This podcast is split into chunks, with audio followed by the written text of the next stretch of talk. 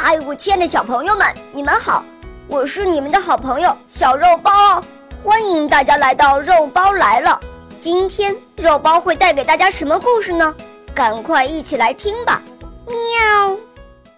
爆米花贴画。小朋友啊，告诉你一个好消息，我的一个好朋友快成画家了，他很会画画。会把爆米花粘贴在画纸上，做出好美好美的图画来，这就是爆米花贴画。哎，有小朋友就要问了，他是怎么想出这么一个好点子的呢？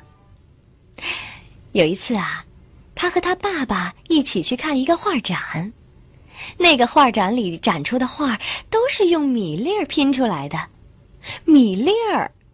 你能想象得出吗？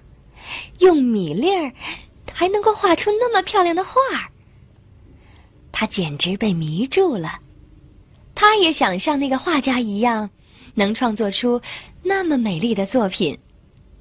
可是呢，爸爸不让他随便拿大米玩，这可怎么办呢？有一天呀，爸爸给他买了一个大袋子的爆米花。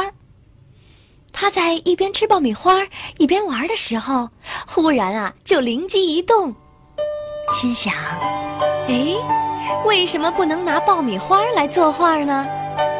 于是啊，他就拿来了一张图画纸，还有胶水儿，就动手做起了爆米花贴画来。